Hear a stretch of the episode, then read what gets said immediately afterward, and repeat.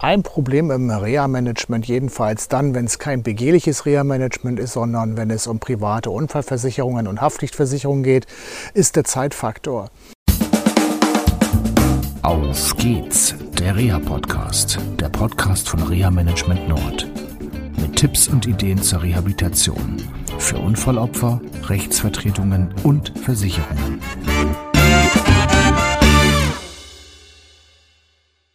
Ein Problem im Reha-Management, jedenfalls dann, wenn es kein begehliches Reha-Management ist, sondern wenn es um private Unfallversicherungen und Haftpflichtversicherungen geht, ist der Zeitfaktor. Leider ist es so, dass ich ähm, in vielen Fällen viel zu spät einbezogen werde, beziehungsweise auch den betroffenen Personen das Reha-Management angeboten wird.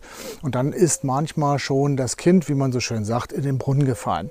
So auch ganz konkret in einem Fall, den ich gerade begleite, von einem Menschen mit Migrationshintergrund, also mit einer Sprachbarriere und einer schweren Oberarmverletzung, die auch operativ versorgt werden musste.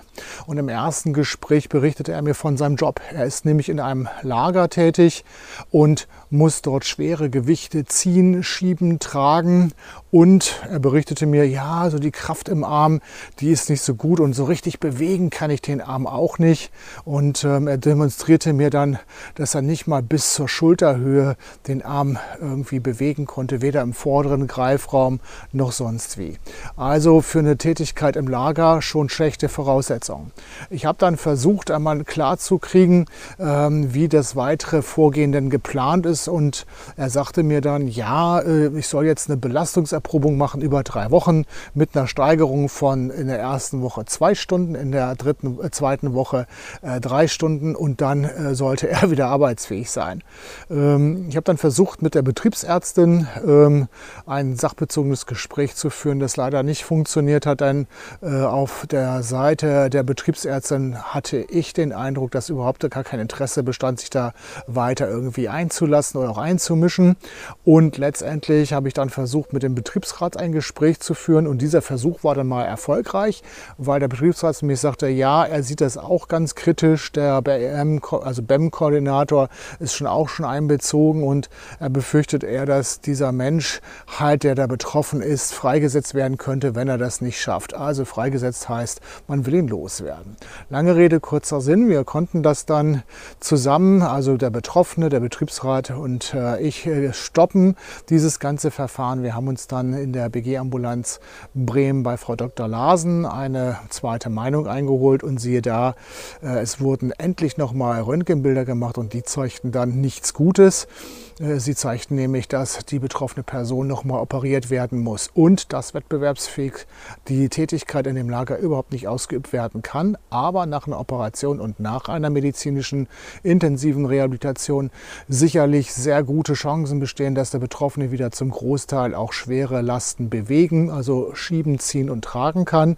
Und insofern wurde dann mit dem Betriebsrat nochmal gesprochen und wir konnten uns einigen, dass wir letztendlich jetzt äh, diese ganze Sache angehen. Ähm, jetzt geht es weiter letztendlich mit einem nächsten Gespräch, nämlich mit einem Arzt, der das Ganze planen muss und operieren muss. Denn eins stand auch fest, der bisherige Operateur, der auch nicht so gerade ähm, ja, vor äh, sagen wir mal, Engagement strotzte, ähm, war sicherlich nicht der Richtige. Und der Betroffene sagte mir auch, naja, so richtig die, das Vertrauen habe ich eigentlich nicht in diesen Arzt. Also haben wir uns dann äh, Gedanken gemacht und äh, werden uns bei Dr. Higgenberg im St. Marienhospital in Fechter vorstellen, denn der kennt sich sehr gut mit Schultern aus und der wird die Sache dann beurteilen und vielleicht auch operieren.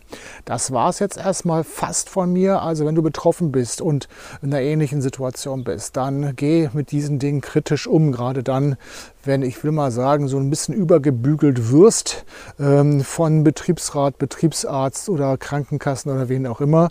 Denn es geht um deine berufliche Zukunft und wenn es wirklich nicht geht, dann sei dahinterher, äh, dass du vielleicht hier nochmal eine zweite oder dritte Meinung einholst, was deine Unverfolgen betrifft und dass du vielleicht äh, auch dann vielleicht nochmal einen Satz Therapien bekommst, der dich weiterbringt, um dann vielleicht mit dem Betriebsrat zusammen und wenn du hast einen Betrieb Betriebs, äh, BEM-Koordinator, also betrieblichen Eingliederungsmanagement-Koordinator, langes Wort, äh, dann die ähm, ja, Wiedereingliederung wieder richtig zu planen oder äh, eine Umsetzung vielleicht auch anzugehen, wenn es dann mit den Unfallfolgen nicht mehr so wird, dass du deine alte Tätigkeit wieder ausüben kannst. Das war es jetzt aber abschließend von mir. Ich wünsche euch noch eine schöne Zeit und bleibt vor allem gesund. Bis dann. Tschüss. Das war eine Folge von Auf geht's, der Reha-Podcast, eine Produktion von Reha Management Nord. Weitere Informationen über uns finden Sie im Internet unter www.rehamanagement-nord.de.